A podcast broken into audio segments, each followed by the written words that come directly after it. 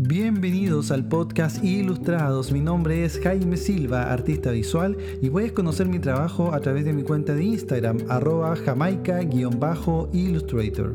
Ilustrados es un podcast independiente que nos va a llevar de viaje por tantos rincones desconocidos de la ilustración, la cultura y el arte como estilo de vida. Una conversación diversa, miscelánea y muy necesaria porque de vez en cuando es bueno sentarse a arreglar un poquito el mundo, ¿no? Así que por favor, adelante, la conversación es gratis. Esto es Ilustrados.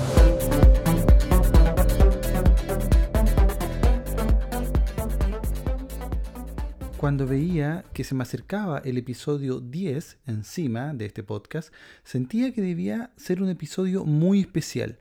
Entonces empecé a pensar en temas interesantes o algún invitado interesante. Pero me costó decidirme. Uno de los temas que más me llamó la atención fue el tema racial, a propósito del asesinato de George Floyd a manos de la policía estadounidense. Entonces creí que indagar en la historia de la lucha racial era un tema muy apasionante. Bueno, y definitivamente lo es, pero la semana pasada me pasó algo muy, muy extraño y muy mágico al mismo tiempo. El viernes antes pasado, el viernes 26 de junio del 2020, estaba en una sesión de Teta Healing con una amiga y fue una sesión bastante larga y como de costumbre salí muy renovado, pero siempre con tareas pendientes por hacer. Para los que no saben, el Theta Healing es una técnica de meditación en que entras en un estado de relajación, podemos llamarlo así, de relajación profundo, y a través del cual vas pidiendo a tu Dios o a tu ser superior y a tus ángeles que te ayuden a poner en orden ciertos aspectos de tu vida. Esta técnica parte de la base de que los pensamientos crean realidad e influyen en el estado físico de las cosas, incluso en el estado físico de tu cuerpo. Entonces, para poder llegar a este estado de meditación puro, es bueno hacerse asesorar por personas entendidas en la materia, que te guíen y te ayuden a entender los problemas que tienes o las cosas que te complican y de dónde vienen, y con ello tener las herramientas para poder solucionarlo. Bueno, eso viví yo el viernes pasado, o sea, perdón, antes pasado. Y después de la terapia salí, como te decía, súper reconfortado, entendiendo muchas cosas de mi vida y eso me ayudó también para poder hacerme cargo de ella. Entonces, esa noche dormí bien. Al otro día continuaba yo con mi día normal, a ratos preocupándome por estupideces, porque bueno, ya reconozcámoslo, hay muchas costumbres idiotas que de repente son difíciles sacárselas de, encima. Pero bueno, eh, bueno, hasta ese día en la tarde, mi papá me dice que mi gata Susi aún no llegaba a la casa. Entonces yo le pregunté desde cuándo, y me dijo desde ayer, desde anoche específicamente. Y ya eran las 5 de la tarde del día sábado. Entonces obviamente me preocupé y empecé a buscarla cerca de la casa y no la veía. Luego salí más lejos y nada. Y empecé a llamarla por la calle hacia los patios de las casas vecinas y nada, nada, absolutamente nada. Mi papá se empezó a preocupar, obviamente, y se empezó a preocupar bastante, ya que él tiene costumbres arraigadas con ella desde hace cinco años, que fue cuando la adoptamos tiene sus rutinas, sus horarios, etc. O sea, ella llegó en un periodo que mi papá estaba muy enfermo y ella literalmente lo cuidó, todo el tiempo estuvo con él. Y ella ahora lo acompaña a todos lados y es básicamente su fiel compañera. Entonces, esa noche de sábado fue la primera noche que dormí mal. Me despertaba cada rato escuchando aullidos de gato que nunca fueron es decir, solamente lo estaba soñando. Y bueno, dejamos la ventana abierta por la que siempre ella entraba y yo seguía poniéndole comida en su platito de toda la vida porque me negaba a creer que había desaparecido para siempre. Al día siguiente me levanté temprano y constantemente me asomaba por la ventana o me asomaba por el balcón y la llamaba incansablemente. Ese día un vecino me dijo que la había visto en su patio, pero como él no sabía que estaba perdida, solo la miró y no me avisó, entonces no, no hizo nada, la dejó ahí. Luego en la tarde me contacté con dos amigas muy especiales eh, que vibran a otro nivel. Bueno, de hecho, una de estas amigas es la que justamente me hace las sesiones de Teta Healing. Y bueno, ellas tienen una sensibilidad suficiente para poder contactarse más allá de las cosas concretas. Y ambas me empezaron a dar señales de que mi Susi estaba bien. Una de ellas me dijo que la veía bien, tranquila, en un, que ella cuando la visualizaba veía un piso de cerámico. Me preguntó, ¿en tu casa ah, o en tu patio hay piso de cerámico? Y le dije, no, o sea, claramente ese no es mi patio. Entonces empezaron mis elucubraciones sobre que alguien podía tener secuestrada a mi gata. Como es una gata bonita, no de raza, pero bonita, bien cuidada, con el pelaje amplio, largo, bien denso, llegué a pensar que alguien la quiso adoptar y la mantendría encerrada. Yo no podía ya descartar ninguna posibilidad. Entonces mi cabeza empezaba a dar tumbos entre confiar y no confiar en mis vecinos. Porque la tarea de su búsqueda consistía justamente en eso, en buscarla casa por casa. Y para ello tenía que empezar a conversar con cada uno de mis vecinos, una vez, dos veces, tres veces si fuese necesario.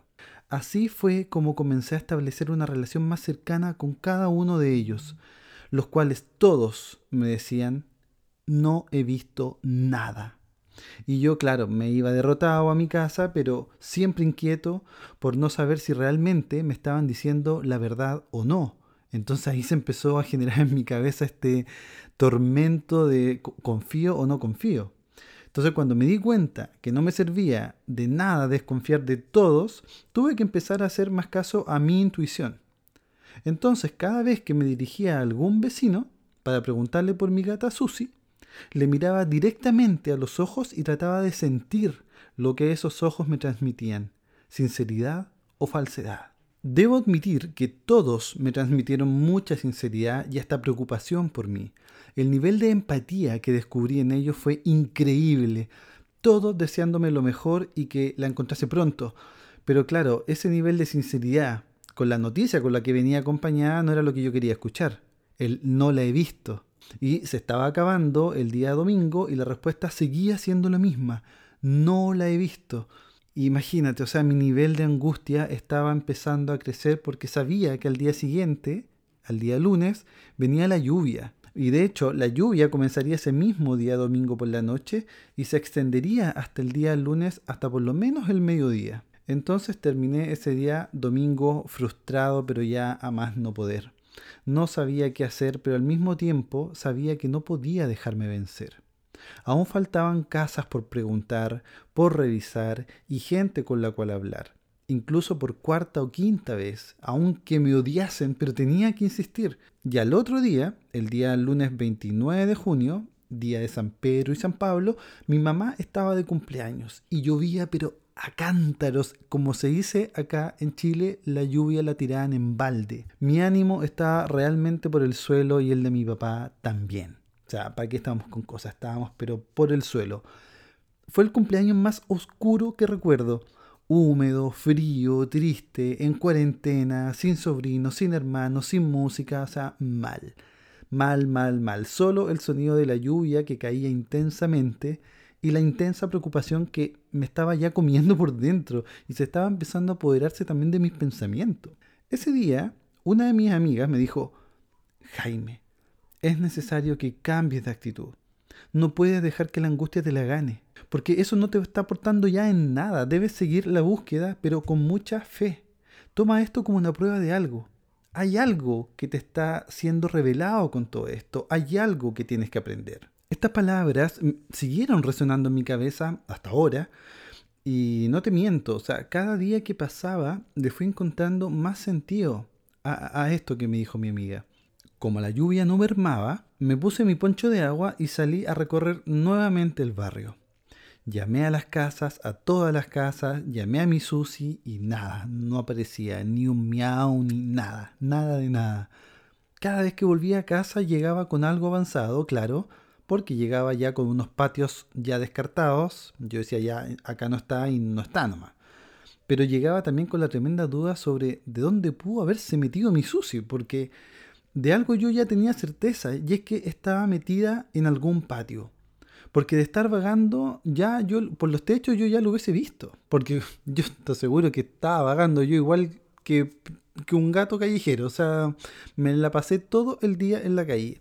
Recuerdo que subí a mi pieza, me asomaba por el balcón, desde donde tengo vista a gran parte del barrio, porque yo estoy en lo alto, y me preguntaba, y me preguntaba en voz alta, ¿dónde estarás? ¿Dónde estarás, Susanita? Pero te voy a encontrar, así tenga que dar vuelta en la ciudad.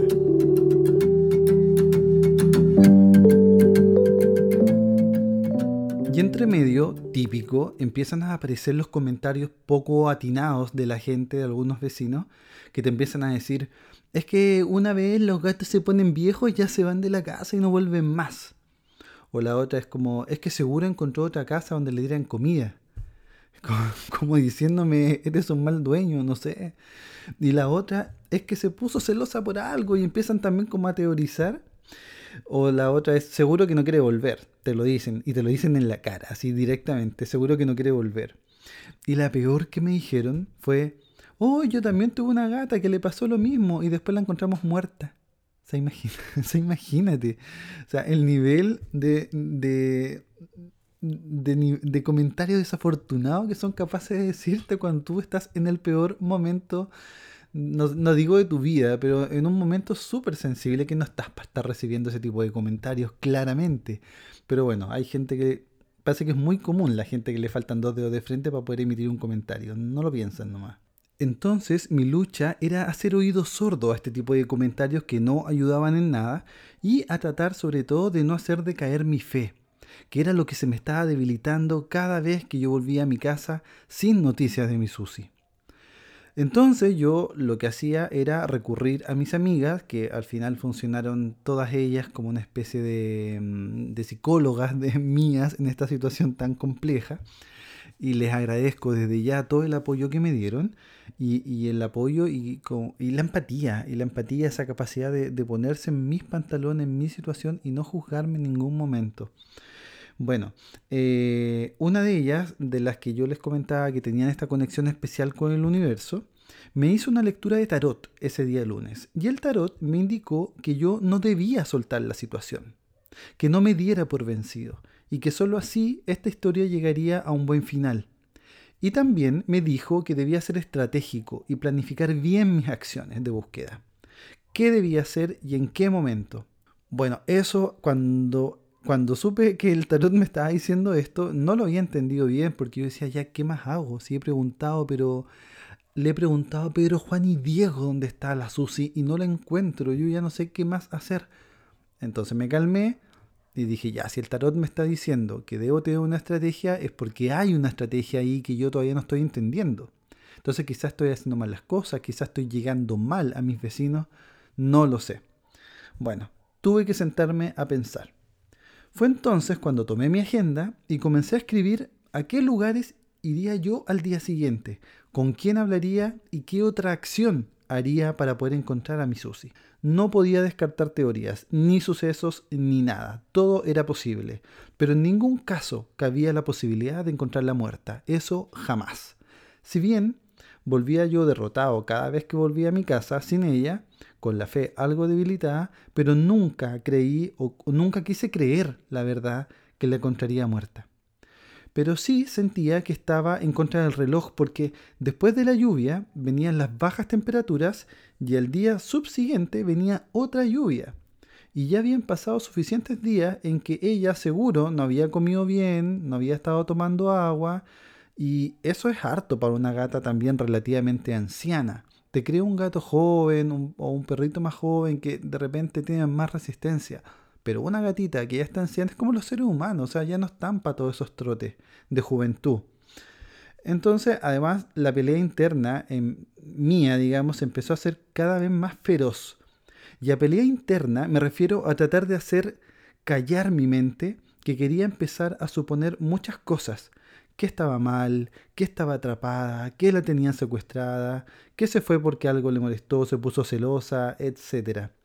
Y en el otro bando estaba mi alma, diciéndome que confiara, que todo lo demás eran puras suposiciones sin fundamento, y que lo que debía hacer era trabajar el poder espiritual, la fe, la confianza de que habían ángeles cuidándola y que ella llegaría sí o sí a casa.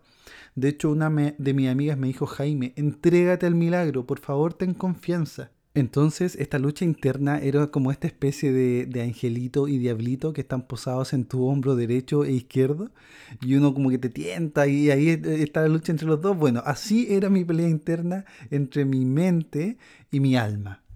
Bueno, la lluvia del lunes cesó, como a mediados de tarde, el día terminó y yo volví a mi casa sin mi Susi.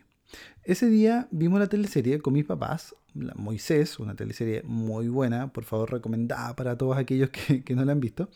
Y hubo un momento ahí eh, que fue para ambos, sobre todo para mi papá y para mí, muy especial y claramente fue una señal.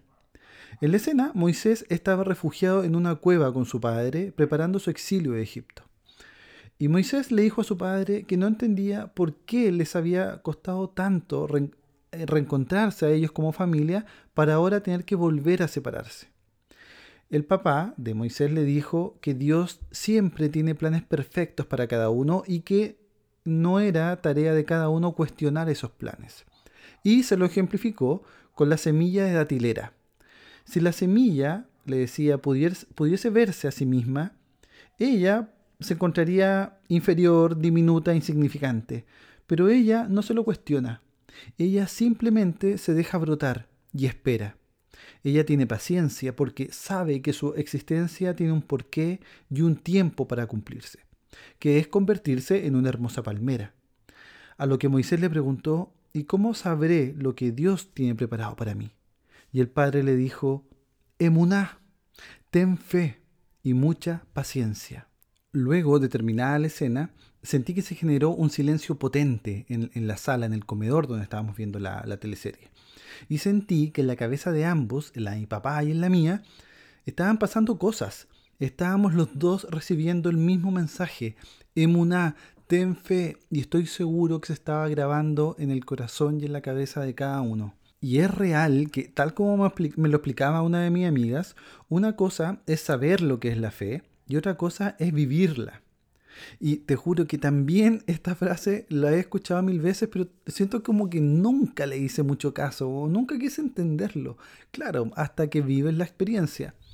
Y la fe entendía no como el dejarle todo a tu Dios o a tu fuerza superior para desligarte de las explicaciones, que fue una definición bastante burda que encontré por ahí en internet, sino que la fe como esa convicción espiritual de que algo va a suceder o algo está sucediendo, pero como te digo, es una convicción espiritual.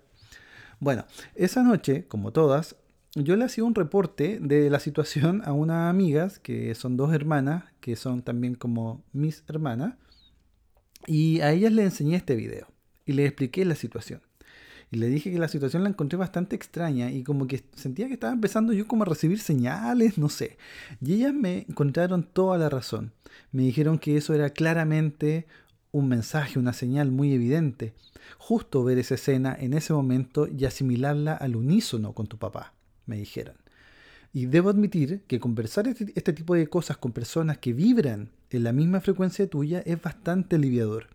Ellas todo el tiempo impidiéndome de caer en mi fe, en la confianza que, que, no se debía debilitar, ya que, que debía tener todo el tiempo y que con la fe de que esto iba a terminar bien.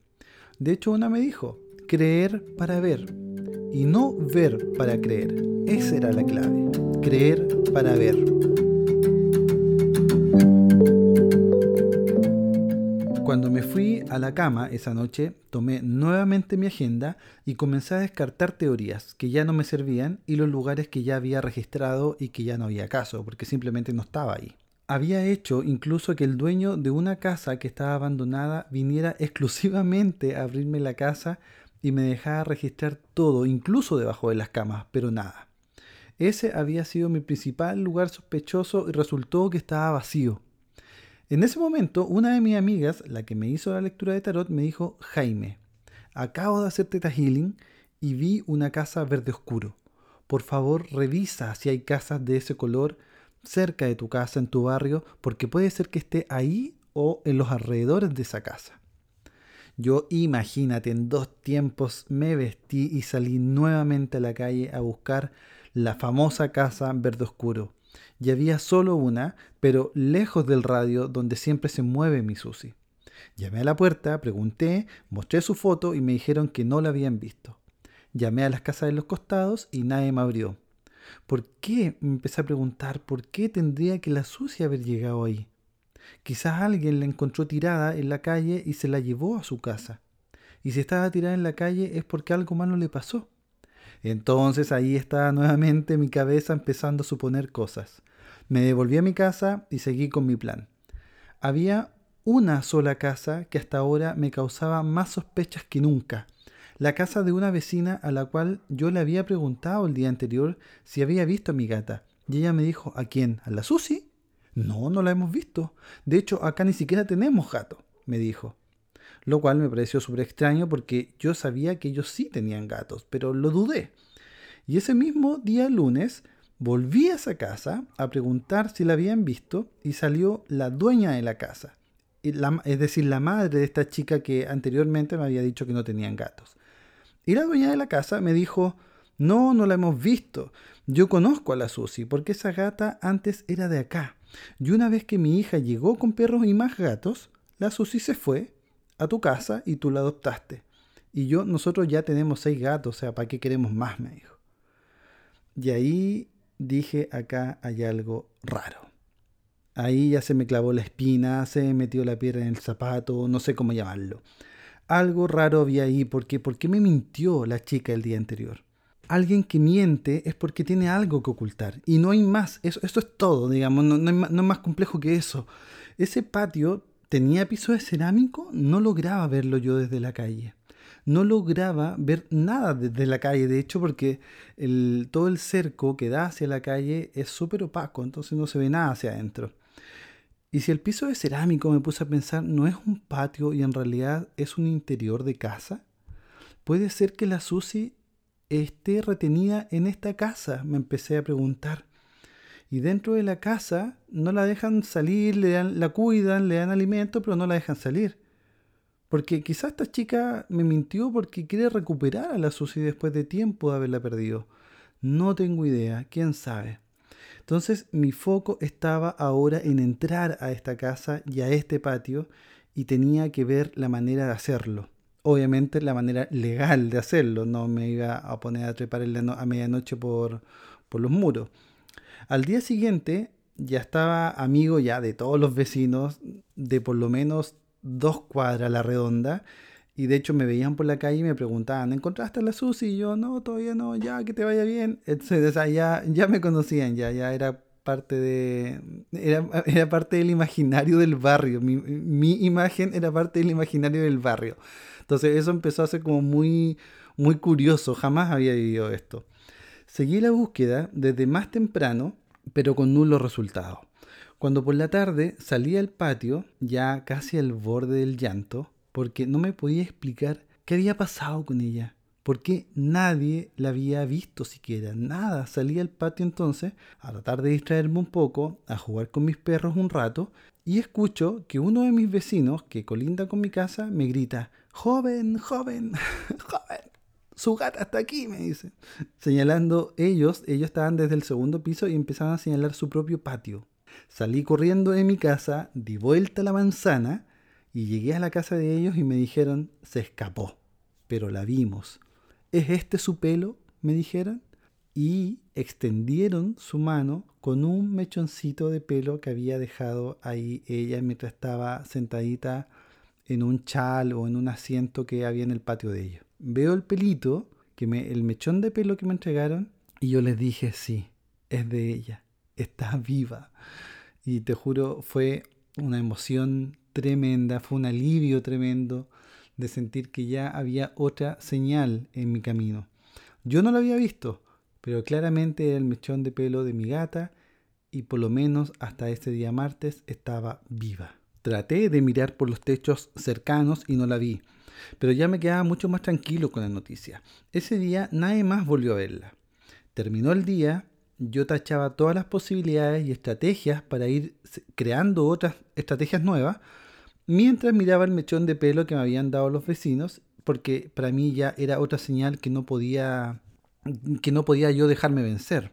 Al día siguiente, cuando me disponía nuevamente a salir a buscarla, ya cansado mental, emocional y físicamente, Llega la vecina de la casa, que a mí ya le tenía un ojo echado, ya me causaba mucha sospecha. Entonces llega esta señora, la mamá de la chica que me mintió, y me dijo, su gata está viva. La acabo de ver en el techo, pero se escapó. Y con esa con, e, con, esta acción de esta señora, esta última sospecha ya se me disipaba. Mi gata no estaba con ella. Ellos no la tenían secuestrada y muy por el contrario me querían ayudar. Después con los días empecé a dudar de si realmente la chica me había mentido o, o yo había entendido mal. Pero bueno, ya a esta altura da lo mismo. Ese día miércoles sentía que el campo de posibilidades sobre dónde podía estar se había reducido drásticamente. Ya no eran dos cuadras a la redonda, sino la mitad de mi cuadra. Lo cual fue un avance tremendo porque hasta el día anterior se me acababan las estrategias y yo ya no sabía qué más inventar para encontrarla. Entonces la última estrategia que se me había ocurrido era no quedarme simplemente con lo que los vecinos me decían, en, primera instancia, el no le he visto y ya darme la vuelta y chao. No, sino que hacer que cada uno entrase a sus patios y buscaran entre medio de cada una de las cosas que tenían en sus patios y se aseguraran que realmente mi Susi no estaba escondida por ahí en algún, en, en algún escondrijo, algo. Pero me llegó esta buena nueva noticia. La vecina me dijo, yo creo que se está quedando en el patio de la vecina atrás mío, digamos, o sea, la que colinda conmigo hacia la parte de atrás. Cosa que me pareció muy coherente, ya que ese patio efectivamente tenía cerámico. Y era uno de los pocos patios a los cuales yo no había podido acceder. Entonces le hice caso inmediatamente, salí, di vuelta a la manzana nuevamente y llegué a esa casa. Llamé, llamé, llamé, llamé y no salió nadie. Y llamé tanto que una señora que vivía al frente salió de tanto escuchar mis gritos, y me ofreció ayuda. Ella llamaría por teléfono a la dueña de esa casa para preguntarle por mi gata. La llamó y la dueña de la casa le contestó súper mal, diciéndole que ella no dejaría pasar a nadie a su casa, que no le interesaba si había o no había un gato en su patio, además estaba postrada o semi-postrada, no sé, y no le interesaba por nada del mundo levantarse para hacerle un favor a nadie. Todo mal. Justo el único patio que me quedaba por revisar, me era imposible acceder a él. Justo, justo, justo, así, la mala suerte, decía yo. Cuando me estaba yendo del lugar, salió la vecina del costado, una chica muy joven que muy amablemente me escuchó, vio la foto de mi gata y la reconoció. Me dijo, sí, se la he visto, pero estos últimos días no la he visto, pero la conozco. Pero me dijo que, que cualquier cosa me avisaría. Entonces yo le di mi número de teléfono y quedamos en contacto. Pasó todo el día y si bien ya tenía la certeza de que estaba viva, aún sabía que estaba yo contra el tiempo y debía rescatarla lo antes posible, antes que fuera demasiado tarde, porque por muy animal que fuese, ningún ser vivo merece estarlo pasando tan mal, pasando hambre, pasando frío, sobre todo si tiene a alguien que lo pueda cuidar. Ese día miércoles sentía que se me acababan ya las cartas para jugar y se me acababa la creatividad, se me acababa el ingenio. Todo. Sentía que solo dependía de la suerte para poder encontrarla o de la misma voluntad de la Susi que quisiera volver a la casa sola, lo cual también está súper bajas las posibilidades porque de tantos días era como que, o sea, si no, no llegó en dos o tres días es porque ya no quiere volver. Eso era lo que me decía mi cabeza también, que seguía hablando como un barraco y yo trataba de hacer callar. Antes de acostarme, volví a tomar mi agenda y escribí lo que quería que ocurriera el día después, o sea, el día jueves 2 de julio. Y escribí lo siguiente. Emuná. Hoy encuentro a mi Susi y la traigo de vuelta a casa. Ella está feliz. Cerré la agenda y me dormí.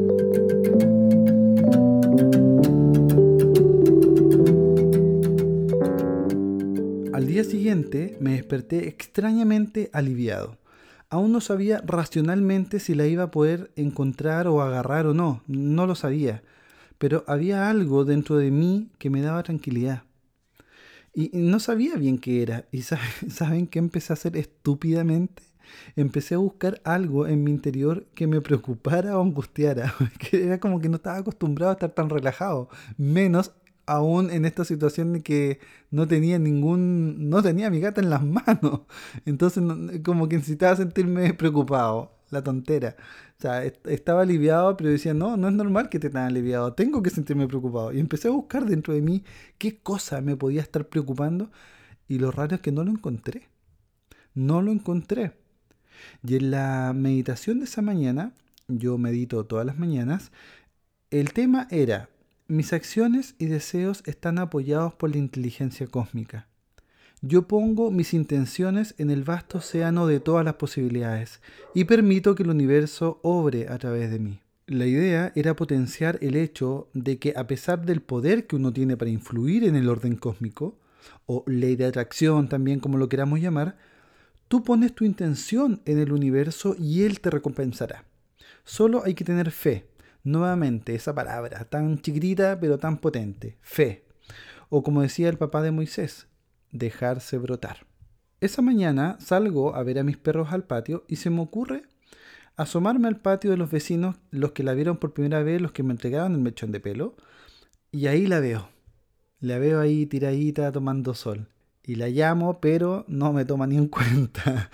Ella duerme así como que, ¿qué pasó? ¿Me estás buscando? Fue muy chistoso verla visto así como con su expresión de ¿qué te pasa?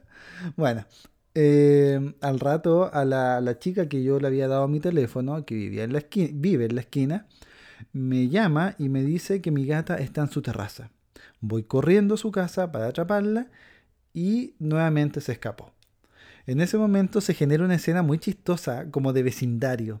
La chica joven, la que me llamó, la mujer, la que me había mentido con el tema de los gatos, la hija de esta mujer y yo, todos hablando de terraza, terraza, entre terrazas, ventanas, entre medio de las ropas colgando. Era muy de barrio la, la escena y hablamos obviamente de gatos, de gatos simpáticos, de gatos pesados, gatos pandilleros, gatos jóvenes y gatos viejos todo en medio de este sol que estaba potente y ellas me decían, desde acá estoy viendo a tu gata y está tomando sol en ese techo de allá, pero era un techo así muy como que nadie podía acceder. Entonces como que solamente yo me entregaba la voluntad de que Susi quisiera volver hacia mí, pero no lo hizo, obviamente. Vuelvo a mi casa y llega la vecina, la de los seis gatos, y me dice, acabo de ver nuevamente a su gata y está cerca de mi techo. Voy nuevamente, a buscarlo y, la, y me dice, no, tiene que meterse a la casa del vecino. Ah, nuevamente dije yo, voy a tener que molestar a otro vecino. El vecino obviamente me abrió su patio porque ya me conocía, conocía mi drama y me decía ya, dale, busca, busca hasta por debajo de la casa si quieres. ¿Qué fue lo que hice? Porque la casa estaba como en lo alto, sobre pilotes, y yo me agaché y busqué por todos lados y nada. Con temor obviamente a encontrar ratones, cualquier cosa no, afortunadamente solamente había tierra, tierra, tierra y mi Susi no, había, no estaba por ningún lado. Esto ya parecía una película de persecución policial, o sea, faltaba simplemente que llegara la PDI o el 911, no sé, para poder atrapar a la Susi que ya llevaba casi una semana fuera de la casa y solamente había sido avistada tres veces. Y yo, bueno, afortunadamente ese día era la primera vez que la había visto y sabía que estaba viva. Cuando estaba almorzando, la chica de la esquina eh, la, la, cual yo le había dado mi teléfono, me llama y me dice, ahora sí, me escribe, está durmiendo en mi terraza, me manda una foto, ven inmediatamente. Dejo el plato a medio comer, obvio, fui, la vi y estaba ahí, ahí casi, casi, casi cerca, pero mi brazo no la alcanzaba. La llamé, la llamé, me miraba y no reaccionaba. Y de hecho me contestó apenas, como que apenas emitía un miau, miau, yo, yo ya la, vi, la veía que estaba débil, que no era la misma Susi que se había escapado ese día. Pero bueno, le ofrecí comida, se acercó y se volvió a alejar. Entonces me subí arriba del techo y lentamente me acerqué a ella y mientras me miraba ahí entre desconfiada y ya cansada, como que quería reaccionar pero no podía, entonces la chica, mi vecina, me ponía más nervioso con su nerviosismo porque ella está como, dale, dale, dale, no, Susi, no te alejes, no te alejes. Y yo estaba como que quería agarrar a mi gata y decirle a mi vecina, por favor, cállate, necesito concentrarme en esto. Pero no les... A todo esto mi vecina, pero un 7, un 7, esa chica se merece el sol. De hecho, le debo un regalo, una sorpresa. Yo creo que le voy a empezar a repartir, ¿saben qué? Dulcecitos a cada uno de mis vecinos que me ayudaron porque han sido geniales. Pero bueno, eso es punto aparte. Logré, como te imaginas, agarrar a mi Susi del lomo y la abracé. Y extrañamente la Susi mm, se dejó estar. O sea, no, no puso ninguna resistencia ya que ella es muy arisca, me cuesta a mí tomarla en, en brazos, solamente mi papá la puede tomar en brazos. Entonces mi vecina pegó un suspiro profundo, así como...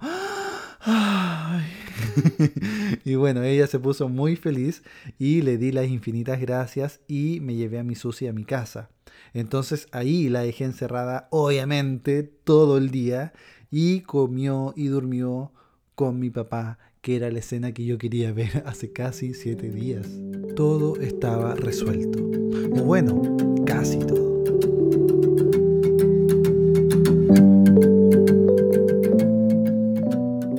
A punto de ir a acostarme, ya hiper cansado después de la intensa semana que tuve, me acordé de lo que había escrito en mi agenda el día anterior. Había escrito, hoy encuentro a mi Susi y la traigo de vuelta a mi casa. Es decir, lo había decretado y me estaba recién dando cuenta de eso. Y lo había decretado con tal convicción que terminó ocurriendo. Y fue la última gran señal que recibí del universo y que terminó por cerrar esta historia. Pero la verdad es que las señales ya se venían dando desde un principio. Uno, mi vecino que la vio tranquila en el techo de su patio, cuando yo ya pensaba que lo peor, lo peor de ella. Luego, mi amiga, que la que tiene esta conexión con el universo, la que me hace Teta Healing, que me decía que la veía bien en un patio con un piso de cerámico. Eso ya era otra señal. El tarot al día siguiente que me decía que no debía soltar la situación. Me aconsejaba eso y no dejar nunca de buscarla. Después la escena de Moisés, la teleserie, hablando de fe y de que las cosas ocurren por algo. Luego mi amiga diciéndome que la angustia no me estaba sirviendo de nada y que debía entregarme al milagro, que debía poner todos mis sentidos a lo que iba a aprender de esto. Luego mis vecinos diciéndome que la habían visto, entregándome un mechón de pelo de ella, justo cuando estaba a punto de darme por vencido. Luego mi vecina, la de los seis gatos, de la que yo había desconfiado en un principio, dándome toda la ayuda posible.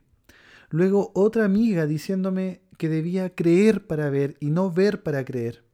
Y finalmente el decretarlo por escrito, que luego aparecería, yo decreté que aparecería al día siguiente y efectivamente al día siguiente apareció. Y la encontré viva, sana y salva y me la traje de vuelta a casa.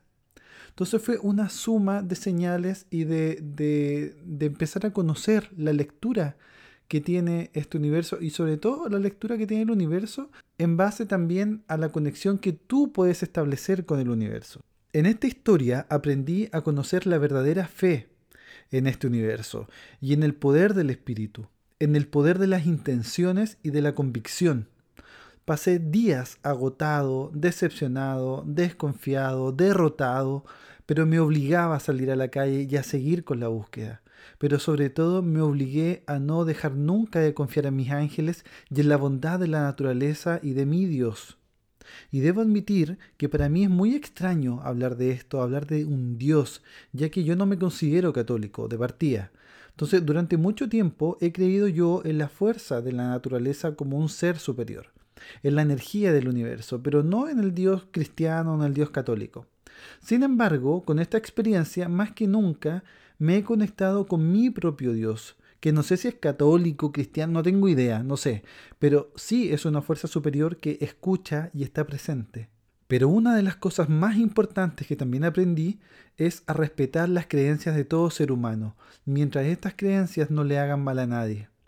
Darme cuenta que dentro de cada una de las casas que hoy veo desde mi ventana hay seres humanos con historias propias, con preocupaciones propias, pero también con riquezas inmensas. Conocí de cerca la empatía, la solidaridad, la confianza en un desconocido. Supe que la mente es traicionera y aprendí a hacerla callar. Me di cuenta que la energía que puede llegar a mover un montón de almas buscando un mismo propósito, en este caso encontrar a mi Susi, puede efectivamente tener resultados tangibles, concretos. no solo me queda a mí dar las gracias a mis vecinos y a mis amigas, sino también a todos aquellos que compartieron la foto en Facebook y que desearon de corazón que la encontrara. Eso es energía en masa. Y esa energía es tremendamente poderosa. Más allá de la angustia, esta experiencia fue súper provechosa porque ocurrió lo que mi amiga dijo que iba a ocurrir. Algo tienes que aprender de todo esto. Y aprendí a reconocer mi fe. Aprendí a dejarme brotar, a tener paciencia y a no perder la esperanza. Sé que suena súper cliché esto, pero realmente cuando estableces esta, mm, esta conexión o, esta conversación, en el fondo te quedas callado un rato y empiezas a sentir tu poder espiritual en conexión con un universo, empiezan a ocurrir cosas realmente maravillosas. Aprendí a darme cuenta que nada ocurre por casualidad y aprendí finalmente la importancia de decretar pero decretar con real convicción lo que quieres que pase en tu vida. Y si puedes, escríbelo con fecha. Y si trabajas para ello, créeme, de verdad va a ocurrir. A mí, una de las cosas más... Por eso digo que esta pérdida de mi gata Susie puede parecer súper común. A todo el mundo se le pierden gatos y mascotas todo el tiempo. Pero por eso digo que esto no fue casual, nada fue casualidad, nada de las cosas que pasó durante esta semana fueron casualidad. Todas las cosas fueron sucediendo para que yo fuese aprendiendo algo. Pero todo eso hubiese quedado en el aire si yo no hubiese tenido la intención tampoco de escuchar eso.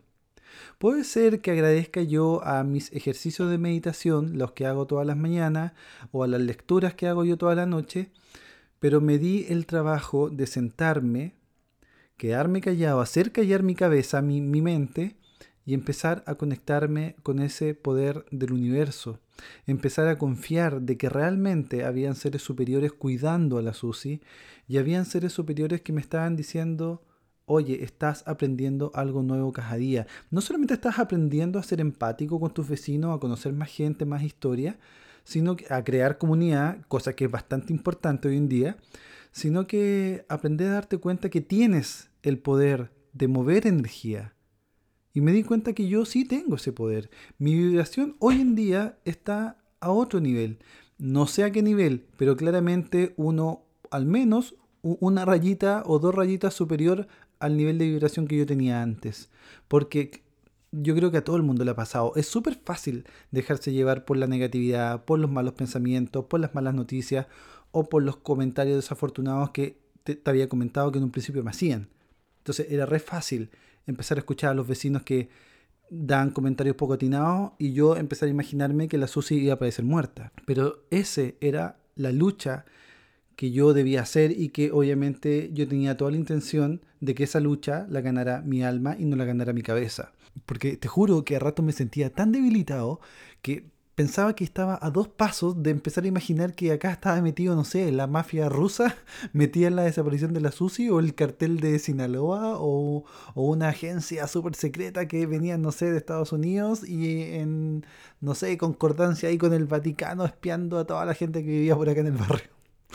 No sé, increíble. Cuando tú empiezas a escuchar tu cabeza, te empieza a pasar una cantidad de películas, pero, y con unos finales, pero terribles. O sea, ¿cuál de todos más dramático? Entonces, cuando empezás, empiezas a escuchar realmente, empiezas a hacer callar esta parte, este diablito de que está en tu hombro izquierdo, y empiezas a hacerle ya más caso a esa conexión con el universo, que vuelvo a repetirte esto, quizás son un poco majadero pero te das cuenta que empiezan a surgir las posibilidades, ¿ya? Y te abrazas a ellas y, ahí ya todo cambia. Y se une a lo que te decía de la energía en masa cuando empiezas a mover energía positiva con, otras personas, porque eso se contagia. Y finalmente, cuando el final es, es, feliz y cuando le sacas un buen resultado a todo esto y un buen aprendizaje, te das cuenta por qué ocurrió todo esto y por qué valió la pena todo esto. Y eso ocurre eh, a todo nivel, en todo nivel de cosas. Porque cuando a los primeros conflictos ocurren en la vida, la gente empieza a perder la fe, a perder la esperanza y a empezar a justificar las, los sucesos malos que no tienen ningún fundamento. Pero la mente es poderosa. Entonces uno se empieza a pasar estas películas y luego te ves encerrado en ellas y ahí te pierdes. Entonces la idea es poder escapar de esto. Y es súper difícil. Es súper difícil, pero no es imposible. Es un ejercicio mental y espiritual que hay que estar haciendo constantemente, hasta que luego adquieren la costumbre. Entonces, así fue como ocurrió la desaparición de la Susi y así fue como nada de esto fue casualidad y puede lograr aprender algo muy importante. Y lo bueno es que muchas de las personas que me rodearon en esta etapa, en este episodio, en esta semana tremenda, lograron captar la esencia de este mensaje, de esta historia. Y al final eso también es un buen objetivo. Y es heavy, es heavy darse cuenta de que a uno las cosas no, no le pasan. Uno hace que las cosas pasen. Y me di cuenta cuando decreté eso, el encuentro con la Susi, su rescate, lo decreté por escrito y con real convicción, fue ya la guinda de la torta.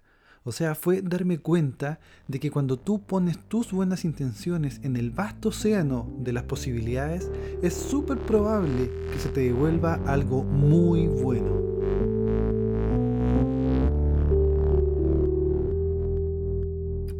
Hasta aquí este episodio, muchas gracias por tu compañía y no olvides seguirme en mi cuenta de Instagram arroba jamaica-illustrator para más temas relacionados con ilustración, arte, cultura y estilo de vida. Nos vemos en una próxima conversación. Chao, chao.